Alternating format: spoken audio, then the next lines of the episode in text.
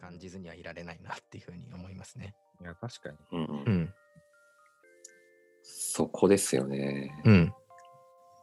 これ作ってるのどこっていう、まさにねこういう機関がこういうアプリを作って、こういう体験を提供してるっていうところが、僕は一番驚きましたね。これさっき教えてもらってダウンロードしたばっかりなんですけど、うん。うん、素晴らしいですよね。ちなみに、ゲンさんはインストールしたばかりかもしれないですけど、そうですね。どんな感想ですかいや、やっぱり最初に出てきたその、えーっとですね、 いくらこう、まあ85円とかっていうその寄付の価格もさることながら、まずその、なんて言うんでしょうね、すごく重くなく寄付ができるっていうふうに感じて、だからそのことが結構画期的だなみたいなことと、なんか今までって、例えばコンビニで買い物しました。釣り銭出ました。すごいちっちゃなお釣りを募金箱に入れるとか、うんなんかそういうことしかやってなかったなって思うんですよね。うん。うん。うんうんうんでまあそういうことしかやってなかったなっていうのも今になって思うことで別にそれまではあんまり思ってなくて多分自分の中に SDGs みたいなものもなんかちょっとこう育ってきてうん。生まれた感覚なのかなと思ったりはするんですけど、うんこれって自分でダウンロードして見に行って教えてもらったものではあるけど能動的にタップするわけじゃないですかその寄付を、うんなんかこのアクションの切り替わりってめちゃくちゃ大きなハードル超えてるよなみたいなことは今喋りながらですけどなんか感じてますねうん。うん確かに。自分の中で。でうん。これ今俺切り替わってるっていう感覚、うん。うんうん、確かそれに、がね。多分なんかこう頑張らなくてもできるみたいうん。なのって結構大きな体験だなってちょっと感じますね。うんうん、確かに。あの、コンビニの募金箱の比較はいいですね、なんかう。ん確かにね。うん。うんあれって本当に、ついでというか、うんあそこでお釣りが出なければ寄付しないわけですよね。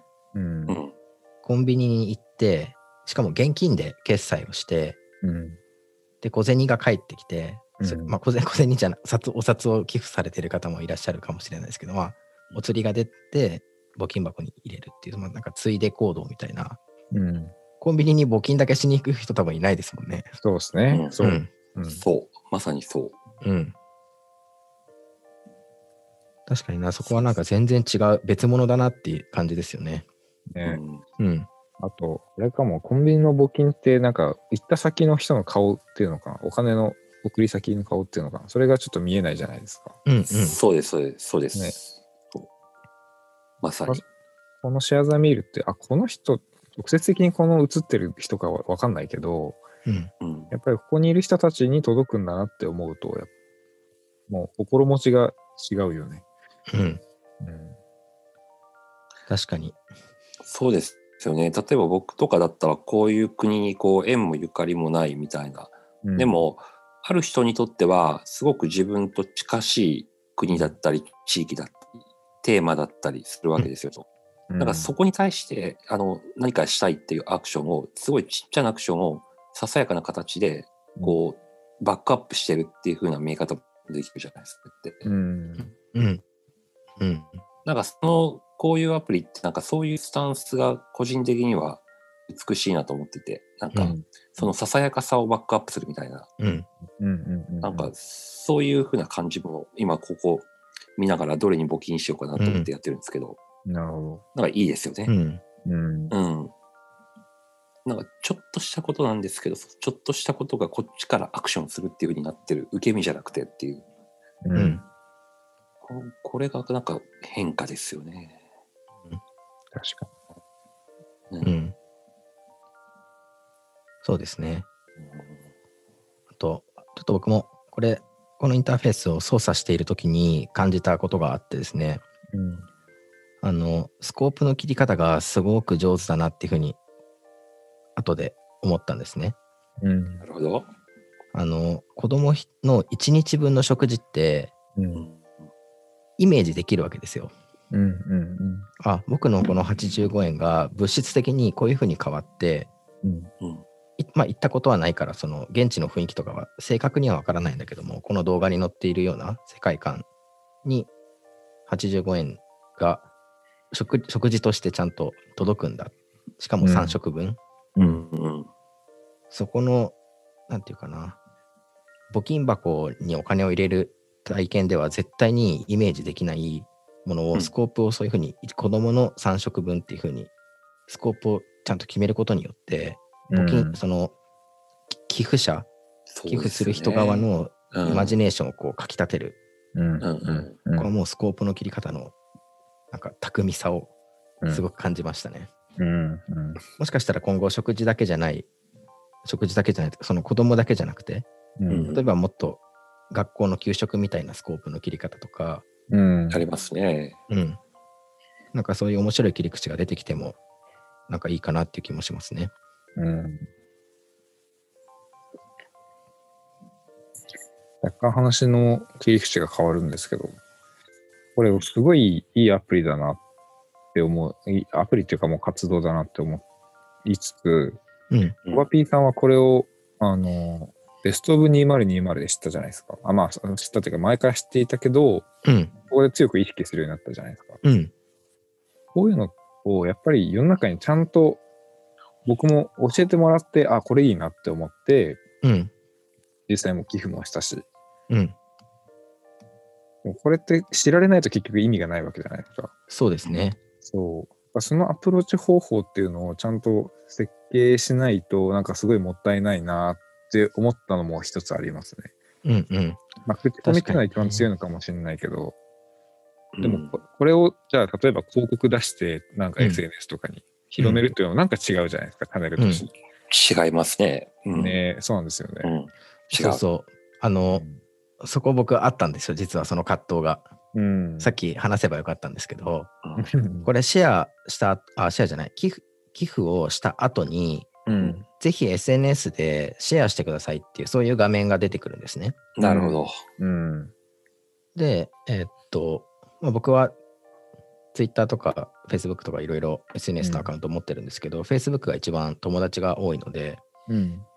Facebook になんかそのあシェアしたいなっていうふうに、まずお率直に思ったんですけど、うん。なんかその、こういう活動って、なんかその、デリケートというか、ね。うん。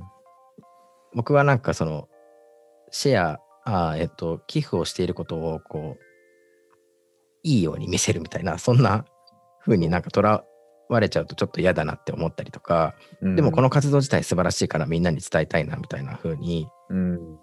なった時のその Facebook ってあのリンクとあの画像とうん。セットで出てくるんですけど、Facebook ってあのテンプレートの文字とかって載せられないんですよね。うん。なるほど。うん。このクライアント側から載せられないので、うん。自分で文字を打つしかないんですけど、あの、うん5分ぐらいかかりました。なんて書 くか。なんかちょうどいい書き方ないかなって、5分ぐらい悩んで、まあ最終的にシェアできたんですけど、うん。うん。確かにそこのコミュニケーションのコストは結構高い、もう高いで間違いなく。うん。そうあ難しいんだよなうん。